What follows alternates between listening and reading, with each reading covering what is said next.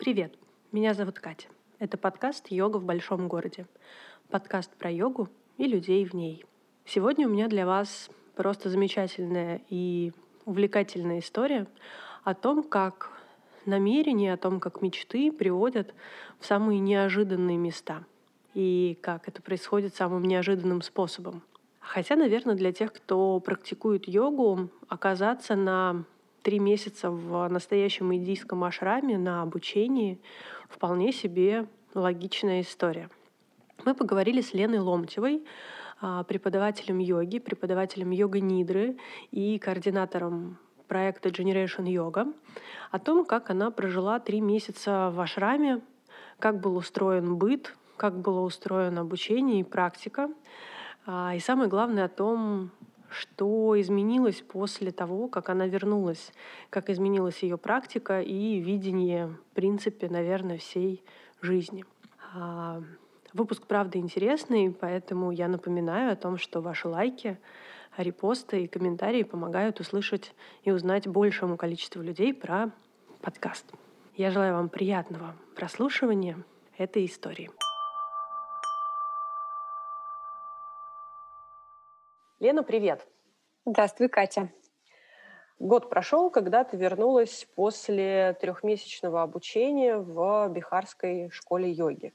Да, я вернулась э, где-то в начале февраля, еще неделю после выпуска, пропутешествовав по Индии. Расскажи, пожалуйста, про эту школу и почему ты решила поехать учиться именно туда.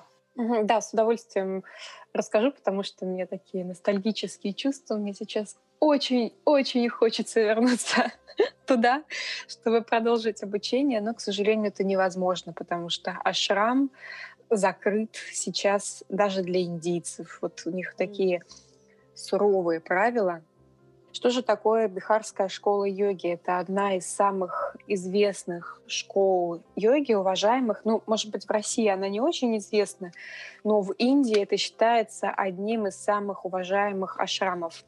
Бихарскую школу йоги основал в середине прошлого века с вами Сатьянанда Сарасвати. Я думаю, что для многих это имя хорошо известно. Также он известен как создатель метода йога-нидры. То есть йога-нидра в том виде, в котором мы ее имеем сейчас, это не древняя техника, да, это производная из некоторых тантрических техник, которые с вами Сатиананда адаптировал, собрал в новую технику, так как он понимал, что даже для индийцев, даже для тех, кто, возможно, знает санскрит, эти техники будут сложными, не, нереализуемыми, и, соответственно, от них будет сложно получить пользу. И он адаптировал эти техники, в том числе думая о европейцах, и вот создал э, йога-нидру. И это то, что меня в это место привело. Да? Э, я начала вести занятия по йога-нидре, практиковать самостоятельно. Я увидела невероятный эффект от этой практики. И сам факт того, что ты просто лежишь, а твое намерение исполняется. Я люблю шутить на тему того, что, знаешь, есть такое выражение «солдат спит, служба идет». Э, здесь примерно то же самое. Есть же а, понятие садханы, да, личной mm-hmm. практики. А вот здесь вот йогин спит, садхана идет. Примерно то же самое. И карма нарабатывается. И карма нарабатывается вообще просто, просто шоколад. А что, так можно было? Но я почувствовала, какие мощные трансформации эта техника производит во мне, как она работает с теми, кто ходит ко мне на занятия, какие изменения действительно происходят. И я задалась вопросом, где этому обучиться более глубоко. В России на тот момент сейчас есть э, курс Ильи Журавлева да, mm-hmm. для преподавателей по йога-нидре, но тогда не было вообще ничего. Только mm-hmm. какие-то курсы, по-моему, где-то в Канаде. И вот в Индии, в Бихарской школе йоги. Про Канаду вообще ничего не было понятно. Про Бихарскую школу йоги это вот было три, господи, даже больше, уже почти пять лет назад, нет, не пять, все-таки четыре. Как сейчас помню, я сидела в офисе, я тогда работала еще в офисе, маркетологом, и я нашла сайт Бихарской школы йоги, и, значит, читаю, что обучение отдельных курсов по йога-нидре нет. есть только четырехмесячный курс, и он не преподавательский, в состав которого входит еще прохождение там, сеансов э, йога-нидри. Он не преподавательский, он на 4 месяца, он на английском языке, и это предполагает не выхождение за пределы ашрама в течение четырех месяцев. И что самое прекрасное, нельзя будет пользоваться телефоном.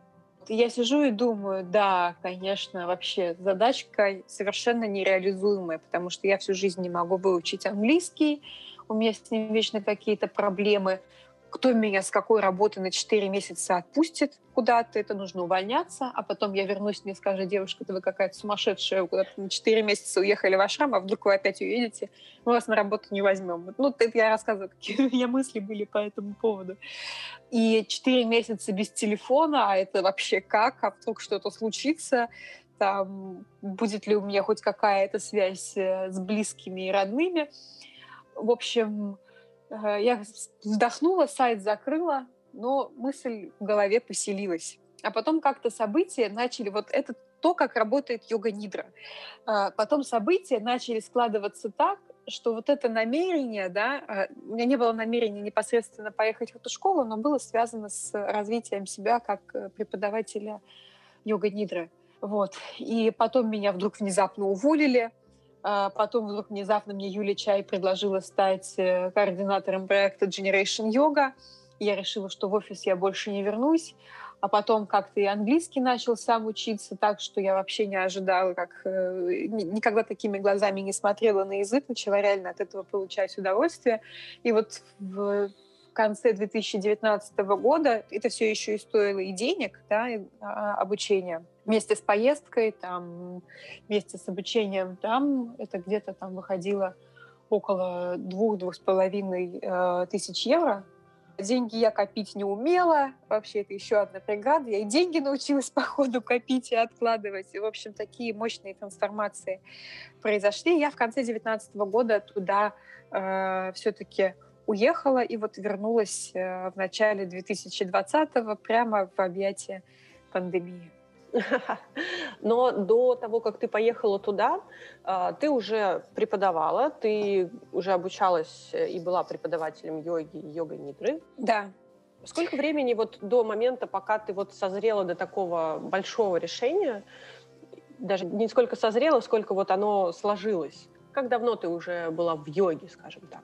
Я вообще начала заниматься где-то в 2009 году, два года я прозанималась, и потом у меня как-то не стало складываться ходить на занятия, я начала работать активно, и занятия йогой я забросила. Но я ходила заниматься, вот прям у меня так тоже совпало, у меня прям весь мой путь в йоге — это череда каких-то невероятных совпадений. У меня прямо рядом с домом есть э, фитнес-центр, там, центр красоты, и я туда зашла просто в солярий. 2009 году увидела объявление, что там проводятся занятия по йоге, и мне стало очень интересно. Я пошла туда заниматься, и занятия там э, вел преподаватель Сергей Иванов. Ему тогда уже было лет 47, наверное сейчас точно не посчитаю, но он делал какие-то вообще невероятные вещи, да, какие-то там очень сложные асаны, там пинчи, стойки на руках, и меня это вообще просто безумно впечатлило. И помимо того, что он был с точки зрения пасторальной йоги, да, таким сильным преподавателем, он еще очень глубок был в философии, понимании сути йоги, и это даже его был основной акцент. И он постоянно об этом рассказывал и делился этими знаниями и медитациями. И он настолько как бы горел всем этим, что вот это вот семечко он э, посадил во мне, даже несмотря на то, что там два года прозанимавшись, я куда-то там отошла к э, там, работе, карьере, и в году, наверное, 2016, в начале 2016 года, вот что-то меня вот так прижало. Вообще прям просто невероятно. Все смысла ни, во, ни в чем нету. Кто я, где я, что вообще происходит, зачем я живу. Вот какой-то прям экзистенциальный кризис случился. И тут я опять случайно вижу объявление, что он снова преподает э, вот в этом фитнес-центре рядом со мной. Я пыталась найти какие-то другие занятия по йоге, но что-то меня ничего не зашло. А тут я увидела, что он опять преподает. Я пошла заниматься, снова начала заниматься. Через какое-то время он пришел на занятие, говорит, я не очень хорошо себя чувствую. Давай ты будешь показывать асаны, я буду говорить, а ты будешь показывать асаны остальной группе. Ну, вот так мы повели занятия какое-то время. Там периодически он сам показывал асаны, периодически он чувствовал себя не очень и просил меня э, асаны показывать. Потом вообще в 2016 году осенью он э, сказал, что мне нужно уехать на месяц, да, там в санаторий. И не поведешь-ка ты за меня месяц занятия. Ну, это классика и... просто, когда да. просто ставит своего усердного занимающегося так люди становятся преподавателями. Да, вот так и затягивают нас всех секту. У тебя тоже похожая история была? У меня похожая история была, да. Вот как это работает, да. Ну, в общем, я говорю, да как, да что, да я же вообще ничего не знаю. Он говорит, нормально, короче, э, разминочка, э, Сурья Намаскар, потом там противофазы, потом шабас, ну, вот это все. И главное так, с юмором, но построже и уехал. Вот. Значит, месяц я повела занятия, мне очень понравилось, мне это зашло, и я поняла, что нужно идти учиться, и нашла э, Generation Йогу. Я еще до этого начала изучать куда бы походить еще позаниматься, ну, потому что, конечно, преподаватель один э, хорошо, и, может быть, он действительно глубокий, хороший преподаватель, но мне было интересно посмотреть, как это делают другие. И так я вышла на проект Generation Yoga, Э, так как там преподают разные преподаватели, можно сходить на разные занятия. Вот я походила на несколько занятий, в том числе попала на занятия по йога-нидре к Максиму Гусеву. И вот тогда я загадала, что я хочу найти какое-то свое направление в йоге. И потом со мной случилась йога-нидра. Я пошла в школу Generation Yoga School на обучение инструкторов. Э, школа у нас действует до сих, до, до текущего момента мы постоянно выпускаем новых э, преподавателей. Я закончила этот курс, и вот пока на курсе занималась, пока я писала там домашнее задание, я случайно нашла книгу с вами Сатянанда Сарасвати по йога-нидре. Прочитала ее, впечатлилась, и вот с этого все началось, то, что касается йога-нидра. Давай вернемся в ашрам. Я помню вот твою историю, когда ты еще только-только оттуда приехала, еще в хостеле, находясь в Индии, ты проводила прямой эфир и рассказывала uh-huh. про ашрам, еще такие супер э, были свежие впечатления, супер практически uh-huh. свежая побритая голова. Это не обязательно для наших слушателей, если что, в ашраме не обязательно брить голову. Нет, не обязательно. Вот. Там были люди э, со всего мира, и ты сказала, что это не преподавательский курс. В России такого, ну, наверное, нет мы уехали куда-то на какое-то время, э, там жили и учились, и практиковали, ну, учились в плане, да, практиковать и учились техникам, а, чаще всего такие какие-то длительные поездки — это скорее преподавательский курс. Вот это очень интересный эффект, явление, что это не преподавание, люди просто едут 4 месяца или там 3 месяца практиковать из разных стран мира. Да? У вас там суперинтернациональный был состав. Да, действительно, ребята были из разных стран. Ну, конечно, половина курса это были индийцы. Да, mm-hmm. у нас был смешанный курс индийцев и иностранцев приезжих. Ну, примерно 50 на 50. Но курс был на английском. Индийцы, они э, во многом хорошо говорят на английском, но у mm-hmm. них проблемы с хинди, как ни странно, у некоторых. Вот. И там были ребята из Франции, Италии, Германии, Кореи. Потом из Латвии была у нас девушка.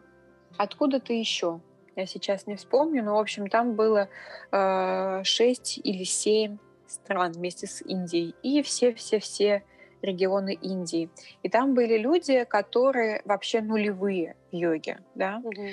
А, особенно индийцев было много таких, которые решили вот поизучать культуру йоги, научиться заниматься йогой, медитировать. Но и так как Бихарская школа йоги является одной из самых уважаемых, вот они сделали выбор в сторону э, именно этого заведения. Европейцы находили Бихарскую школу йоги в основном через центры сатьянанда йоги, которые есть у них в странах.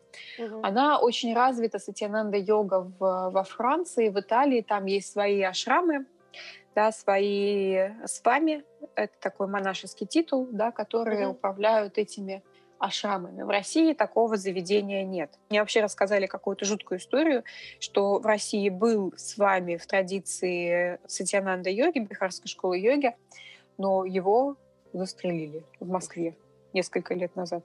Какая-то вообще очень странная история. А, слушай, у меня вот такой вопрос. Ну, про иностранцев мне еще понятно, да, вот, да, я тоже могу как-то вот прислушаться к своему интересу mm-hmm. и поехать э, изучать традицию, изучать техники.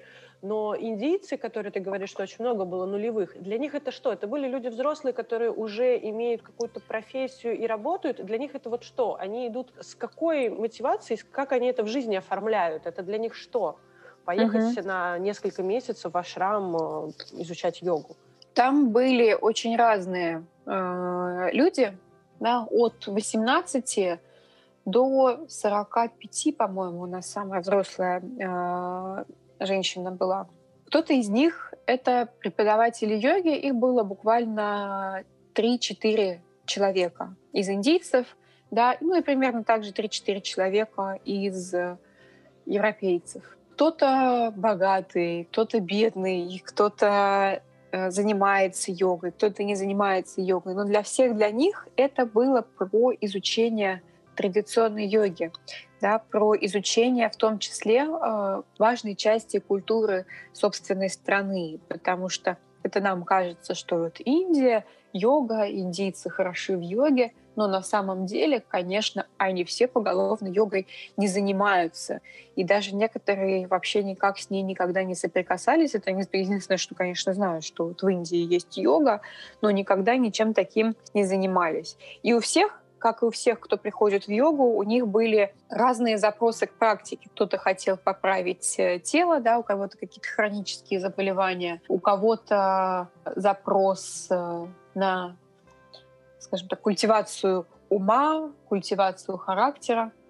Вот. Но в итоге, да, смотря на своих одноклассников, я понимаю, что, наверное, каждый получил э, из этого курса то, что он хотел. А как проходило ваше обучение? Ну, наверняка это не угу. было изнуряющих асан по 2-3 часа. Ну да, нужно понимать, что традиция сатьянанда йоги, она несколько отличается, особенно в пастуральном плане, она отличается от, э, там, например, аштанги или того, что мы привыкли видеть. Асаны они дают очень мягко. У них есть серия разминочная Паван Муктасана. Это что-то типа сукшма в ямы, но более разнообразное. И то, что касается асан, там нету э, такого акцента, да, нету задачи там обязательно выйти в пинчу, там сесть на шпагат. Асаны — это такая поддерживающая история для практики медитации. Все, что касается проработки э, медитативной части, части духовного развития, вот на это все сделан упор, и там действительно такая хорошо построенная система, довольно понятная, прозрачная. То есть если здесь мы в основном пытаемся там, опираться на йога-сутра Патанджали, да, на какие-то похожие тексты, да, и оттуда сложно вычленить какую-то систематическую информацию, то там э, вот эта система духовных практик духовного развития построена очень хорошо, начиная с того, что э, йога разделена на йога-чакру, они так это называют, да, это на э, систему разных видов йоги, где хатха-йога является только одним из звеньев. Я сейчас это перечислю. Это хатха-йога, э, нам знакомая, понятная, в которую входит практика асан, пранаям и шаткарм. Раджа-йога, которую входят медитативные техники, в том числе и йога-нидра относится к раджа-йоге. Дальше есть э, гьяна-йога или джняна-йога. Это йога знания, в которую ну, можно условно отнести, например, чтение священных э, текстов. Но если вы читаете священные э, тексты, да, это еще не джняна-йога. Джняна йога — это когда вы читаете и понимаете, и соотносите со своим опытом, это такая внутренняя работа. Да, это не просто тупое заучивание, например, тех же йога-сутр. Дальше идет бхакти-йога. Бхакти-йога традиционно считается йогой э, служения. Вот вся, вся обрядная часть относится к бхакти-йоге. Да, и пение киртанов, например, относится к бхакти-йоге. Э, и там бхакти-йога преподносится не как э, вот такой южноиндийской традиции такого как бы это корректно сказать, такого религиозного экстаза. Да? А Бхакти-йога там подается в контексте управления э, собственными эмоциями и культивирования собственных эмоций в сторону э, любви и единения с Божественным. Дальше это крия-йога, тоже нам более или менее понятно и знакомо. Это сочетание некоторых э, упражнений да, и направления энергии в те или иные части тела. Потом э, самое последнее, которое я подвожу, и после которой я расскажу о том, как было устроено у нас э, непосредственно, непосредственно день наш в Бихарской школе йоги, это карма-йога. Карма-йога это йога действия, если так в сухом остатке говорить. Это йога через а, осуществления некоторых действий с приложением к этим действиям осознанности. Да? В первую очередь это когда ты выполняешь действия как в первый и как э, в последний раз, например, да? С совершенно чистым сознанием, без точек зрений относительно того, как это дело должно быть сделано. И в конечном итоге это должно привести к выполнению действия без э, э, привязанности к результату и через ощущение себя как инструмента Творца. И как у нас была э, реализована практика карма-йоги, и вообще как у нас был устроен день. А, мы вставали до, до зимы, да, пока очень сильно не похолодало, когда там днем было 4-5 градусов, и утром был просто невозможный дубак, учитывая, что в Индии в помещениях нет отопления, для людей, которые ассоциируют Индию с э, пляжами Гоа, там, Гакарны и так далее, расскажи, пожалуйста, где территориально находилась э, школа? А, ну, Бихарская школа йоги находится, как логично предположить, в штате Бихар. Это такой небольшой городок Мунгер, да, это даже деревня, можно сказать, где она находится чуть северо-восточнее Дели недалеко относительно от Варанаси. Ну, это континентальное, по сути дела, Индия. Континентальное, да-да-да, это прям это глубоко внутри континента. И зимой в декабре-январе там температура, ну, правда, это было недолго, наверное, где-то недели две-три, когда температура по ночам опускалась до э, 4 градусов. До минуса не доходила, да, но э, вот 4 градуса, когда помещение не отапливается, когда холодные стены, это, конечно, жестоко. И нужно сказать, что э, горячей воды как бы нет. Она есть, э, но вот это вот бойлер, который нужно дождаться, чтобы тебе ведро э, воды горячей досталось, скажем так. Вот. А в быту, в принципе, такое постоять, отмокнуть под горячим душем, такого нет. Там просто краник такой в стене, вот ты набираешь это ведро и из этого ведра себя поливаешь. И когда я утром просыпалась э, зимой, летом было нормально, там как бы до 30, не летом, осенью, да, до ноября там до 25 градусов было, и было вполне себе комфортно. А вот в декабре, в январе, я помню, я просыпалась в 5 утра, потому что в 6 часов у нас э, первое занятие по йоге, по хатха-йоге. А, и первое, что я делала после того, как включала свет, это я выпускала дымку пара изо рта. Если дымка очень сильная, значит, ну, так как градусника нет, значит, на улице очень холодно. И нужно одеваться на занятия теплее. Там, например, не две пары штанов, а три. Вот. И э, мы шли на занятия. Это как бы одна из причин, почему я побрилась, потому что в холодной воде было голову мыть просто невозможно. И я решила, что а ну его. Мы шли на занятия, у нас был первый урок хатха-йога, там мы делали асаны, да, изучали серию Паван Муктасана и некоторые базовые асаны. Каких-то сложных э, упражнений нам не давали, потому что многие люди были нулевые, да, и, в принципе, курс, он предназначен для тех, кто, в том числе для тех, кто вообще не занимался йогой. Для меня этот курс был интересен в том плане, что даже с точки зрения пастуральной э, йоги э, все немножко стало по полочкам, да. Иногда полезно изучить что-то с нуля, чтобы понять действительно, как оно устроено. После у нас был завтрак, кормили там просто великолепно, и потом начиналась э, карма-йога. У каждого был свой участок, что он должен делать. Например, там, мыть полы на кухне, да, или в главном здании, или э, убираться в здании, где мы жили. Мальчики, девочки жили отдельно в разных зданиях. И э, каждый месяц тебе вот это называлось сева, тебе выдавался как вот как в армии наряд на что-то, что ты должен делать. Самым классным был э, наряд на кухню, чтобы сидеть там просто нарезать овощи. Вот это вот стало самое крутое. А, самое сложное это, конечно, мытье туалетов. Это тоже входило в наши а, обязанности, потому что ашрам, он живет э, усилиями тех, кто живет в ашраме. Честно говоря, вот я сейчас э, думаю про пандемию, и каждый раз я переживаю, думаю, как они сейчас э, справляются небольшим количеством тех, кто живет там, с огромным ашрамом, потому что очень много рук нужно, чтобы содержать все это в порядке. Вот. И мне тоже в том числе приходилось несколько раз мыть туалеты. И был такой один раз забавный случай, когда, ну вот, когда ты 4 месяца, ну не 4, 3 месяца я там была, 3,5, потому что курс сократили с 4 до 3 месяцев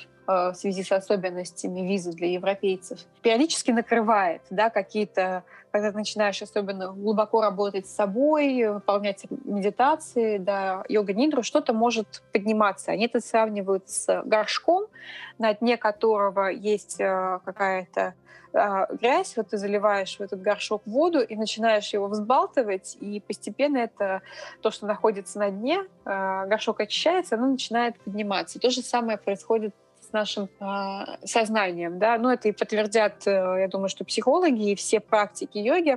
Сначала ты занимаешься все хорошо, так э, цветочки, радуги, единороги, а потом начинает переть всякая жесть. Потом вылазит, да.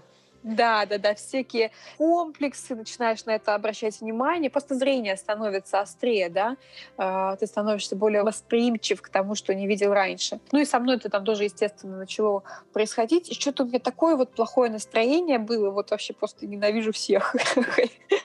Я пришла, а мне говорят, иди мой туалеты. Я еще шла, думала, блин, сейчас вот сто процентов отправит меня мыть туалеты, а туалеты в главном здании самые грязные, куда куча людей ходит. Вот.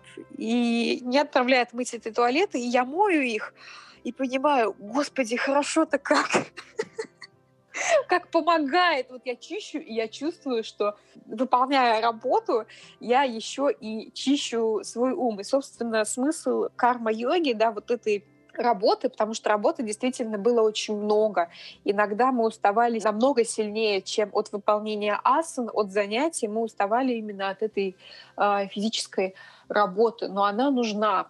Там еще продвигают такую, я считаю, очень правильную мысль, что на час медитации и духовной практики должно приходиться 3-4 часа общественно полезных работ просто чтобы у тебя не росло эго. Потому что когда ты начинаешь медитировать, там, заниматься практиками, ты думаешь, о, я такой духовный, э, я такой крутой, и плюс энергия скапливается, да, а когда ты ее не тратишь на благо окружающего мира, да, на благо окружающих тебя людей, то она, э, во-первых, застаивается, во-вторых, раздувает очень сильно эго. Потому, поэтому вот эта вот э, э, часть э, карма-йоги, каждый день мы подметали и мыли одни и те же полы, одни и те же дорожки, поэтому в Ашраме, конечно, идеальная чистота. Это не как остальная Индия. Нас выпускали периодически съездить на рынок, э, закупить какие-то продукты, какие-то мыльно-рыльные, там, то, что нужно э, в быту. Но выпускали на час и выпускали строго по несколько человек. Для этого нужно было получить разрешение. Э, ты выходишь из э, ашрама и попадаешь просто вот в этот индийский хаос, час в нем варишься, особенно рынок в деревне, а, причем Бихар это еще одна из самых не один из самых бедных, а, по-моему, даже самый бедный и самый криминальный штат Индии. Индийцы сами говорят, что мы сами не ездим в Бихар без острой необходимости, потому что э, там как бы жесть. Вот, ты выходишь, варишься в этом всем, и потом, когда возвращаешься в Ашам, когда открываются его ворота, ты заходишь туда, видишь всю эту чистоту, сады, э, тишина, люди ходят умиротворенные, такое впечатление, что ты попадаешь либо в рай, либо как минимум в отель Four Seasons после остальной Индии. Но вот эта вот работа, да, общественная, она действительно того стоит, и это важная, очень важная часть пребывания в ашраме. Вот.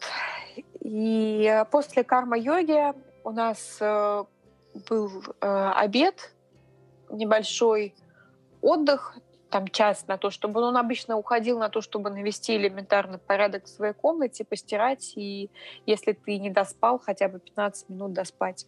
Потом был класс раджа-йоги. А, на раджа-йоге вот мы как раз занимались йога-нидрой, а, некоторыми медитативными техниками, которые особенно популярны в традиции э, бихарской школы йоги. Это Антармауна практика, Аджапа Джапа, Кайст Хайрьям. Ну, наверное, кто-то знает э, эти э, практики. Вот. И медитация в ходьбе э, у нас тоже была. И после, по-моему, у нас был еще небольшой там час там карма-йоги, да, потому что нужно было приготовить э, ужин, нужно было все эти овощи нарезать. Сами мы не готовили, но мы нарезали овощи. Mm-hmm.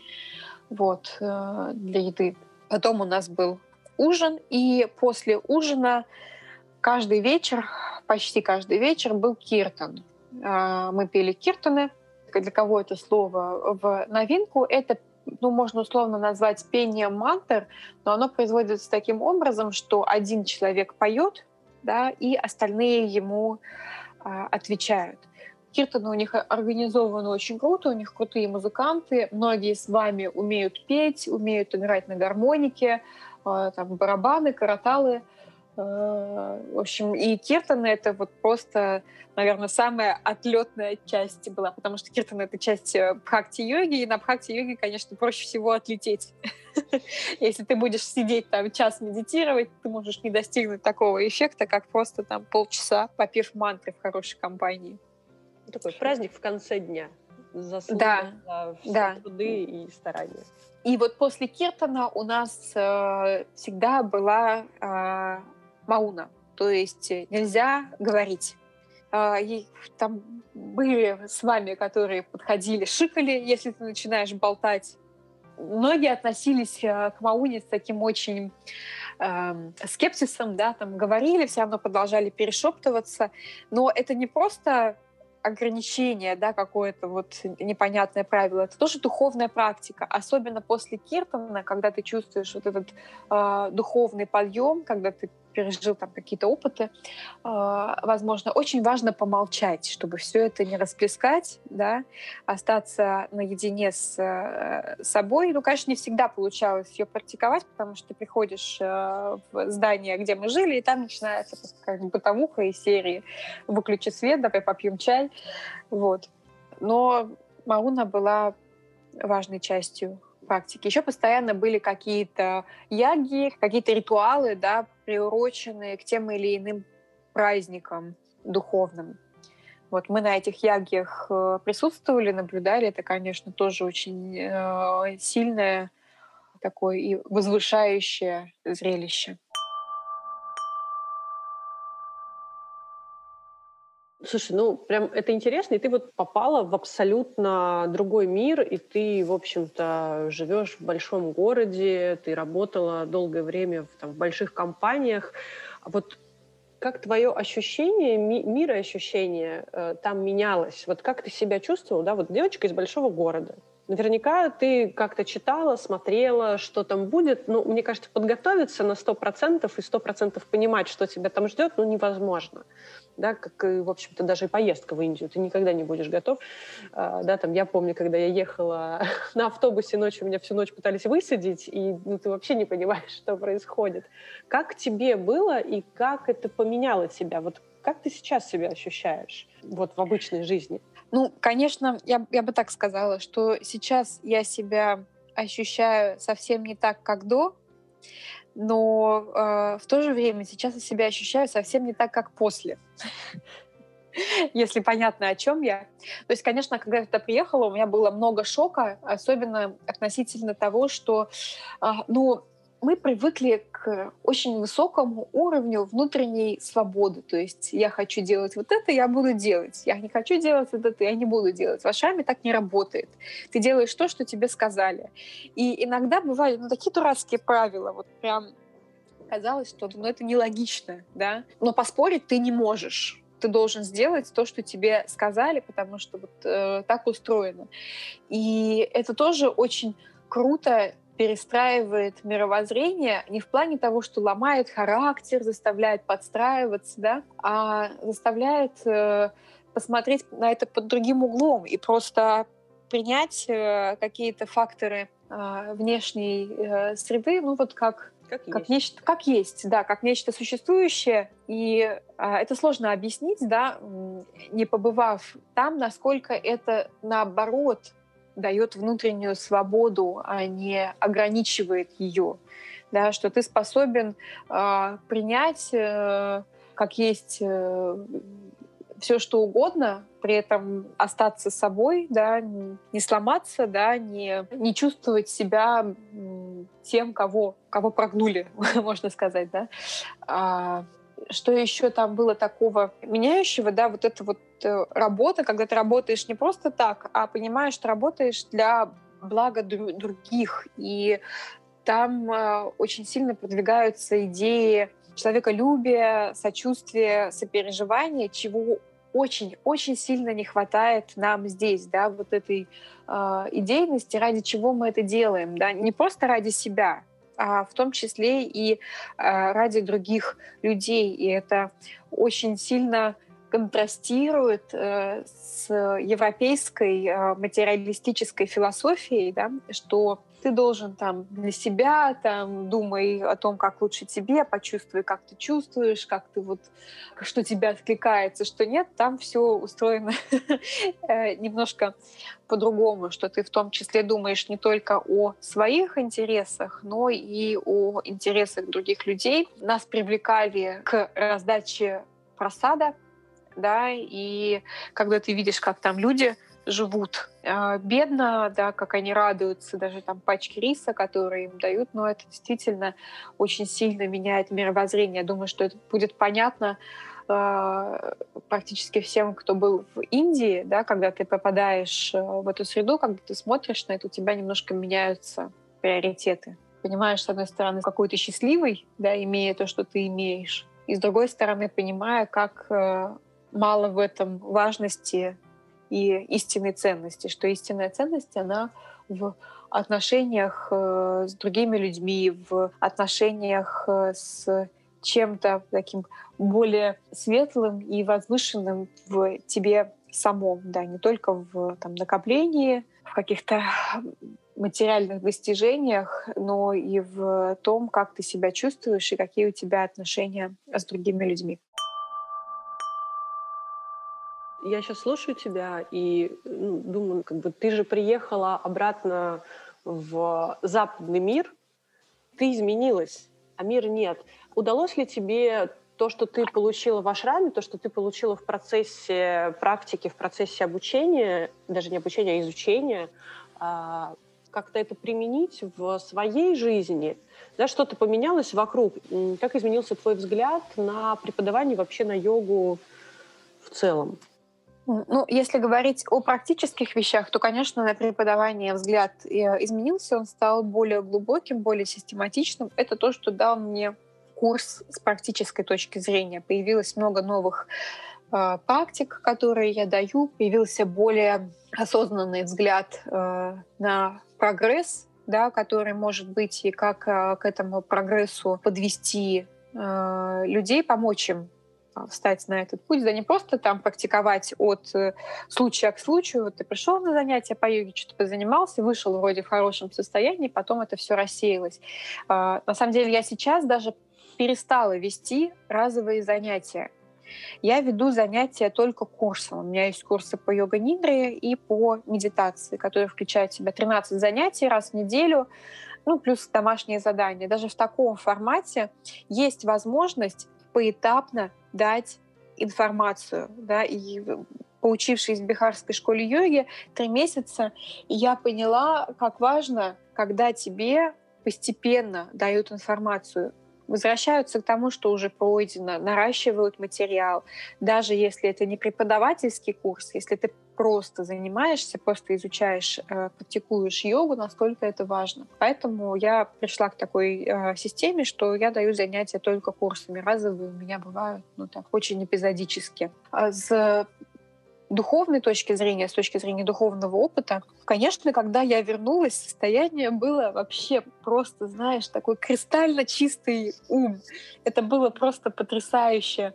А, не хотелось там не врать, э, никаких там негативных эмоций выражать, потому что их просто не было. Было настолько вот хорошо, да, но, конечно, и там тоже нас предупреждали, что вы вернетесь в таком возвышенном состоянии, но оно не продлится вечно, потому что когда вы взаимодействуете с окружающей средой, вы так или иначе что-то от нее перенимаете.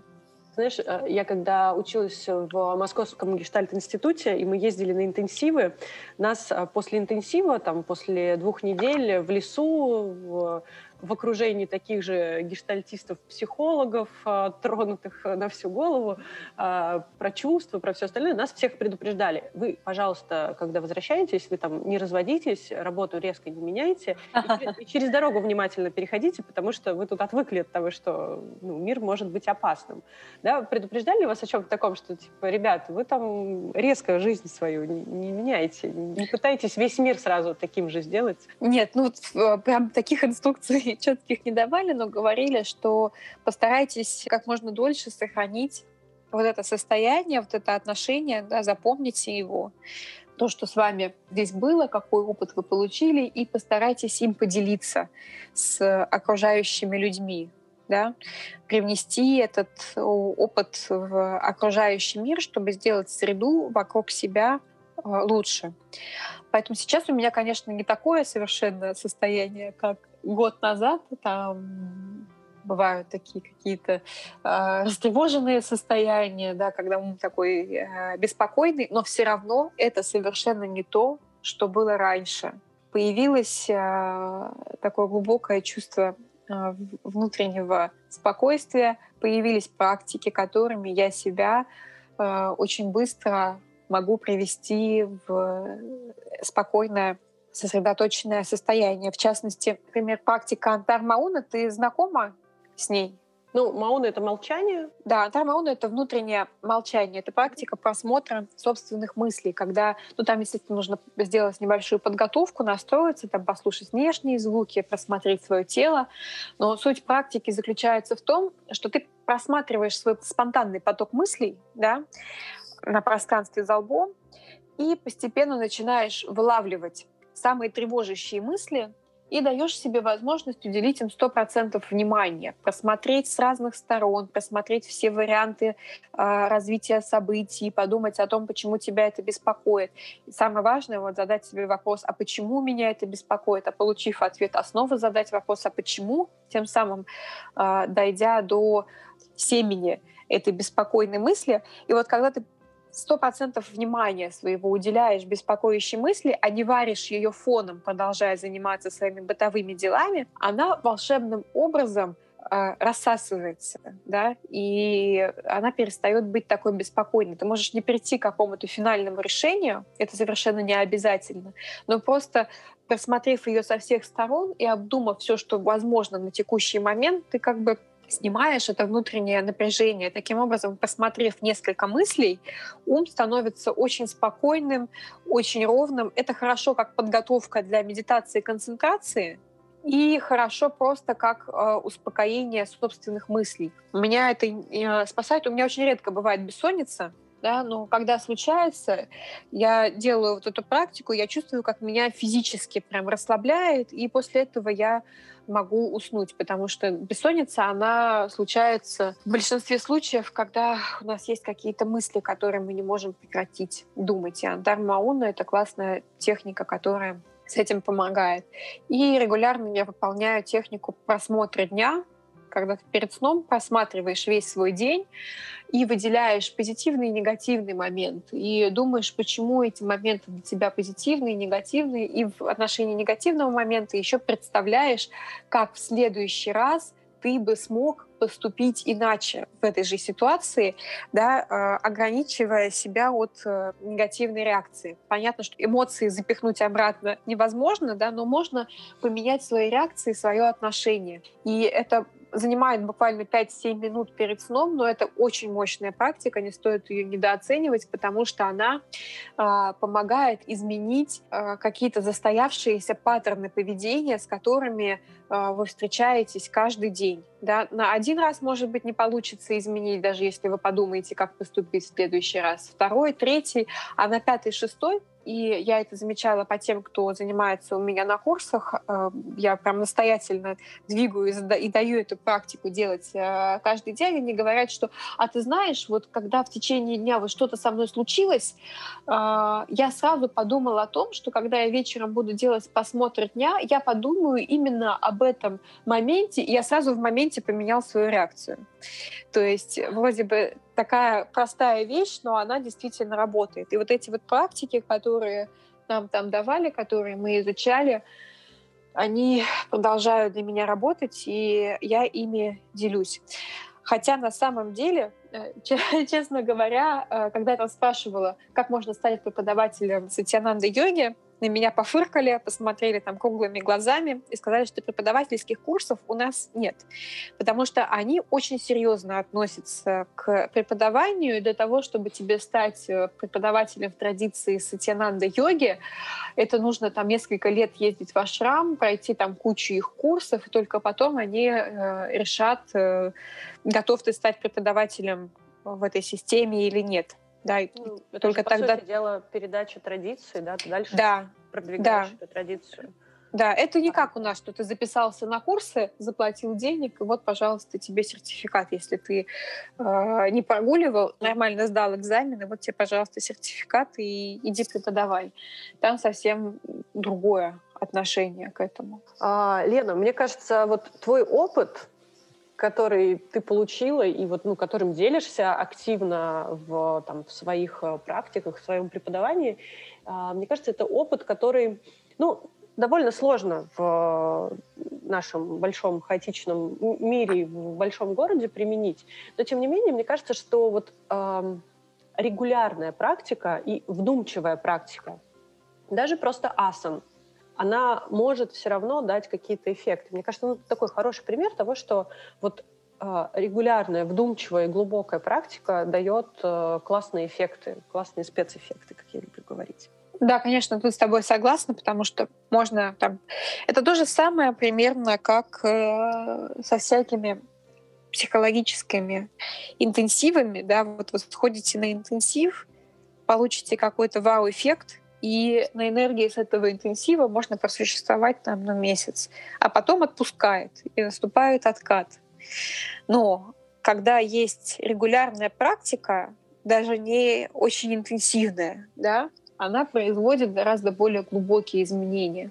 Это также работает э, йога-нидра. Да? Она не работает в основном за один сеанс, э, но когда вы делаете регулярно, там, допустим, хотя бы раз в неделю а, йога нидру, она постепенно, постепенно, незаметно меняет что-то внутри. Не на поверхности, если представить да, поле вот этих изменений, а, как такой большой шар. Интенсивы — это то, что производит изменения на поверхности. Не всегда это попадает вовнутрь. А то, что производит регулярная практика, и в том числе практика йога-нидра, которая работает с подсознанием, она меняет что-то в ядре, да, вот этого шара, и потом от ядра постепенно распространяется на периферию. Поэтому изменения сначала могут быть незаметны, но когда они происходят, пути обратно уже нет. Ну да, меняется структура, в общем, всего. Поэтому, друзья, регулярная практика, даже пусть это будет э, короткая практика, но она будет регулярной, она принесет гораздо больше, больше пользы, чем поездки на ретриты раз в год или там раз в сезон на какие-нибудь семинары выходного дня. Поэтому, да, практика должна быть регулярной. Да, интенсивы это тоже хорошо, но когда да. есть еще регулярная практика. Лена, спасибо, было очень интересно. Я слушала год назад э, рассказ, э, сегодня что-то еще новое услышала и узнала. Это правда супер интересно, и э, когда-нибудь я тоже отважусь на такую штуку. Да, я очень надеюсь, что на скором времени будет возможность поехать.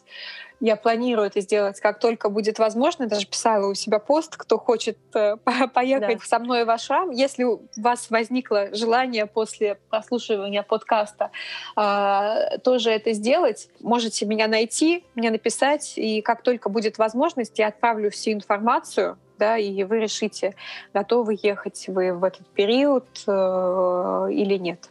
А пока есть время подучить английский. Да, пока, пока учите английский, это всегда пригодится. Да, это правда важный, важный навык э, в нашем современном мире. Спасибо тебе огромное. До связи. Друзья, спасибо, что слушаете мой подкаст. А, спасибо, что им делитесь. И услышимся.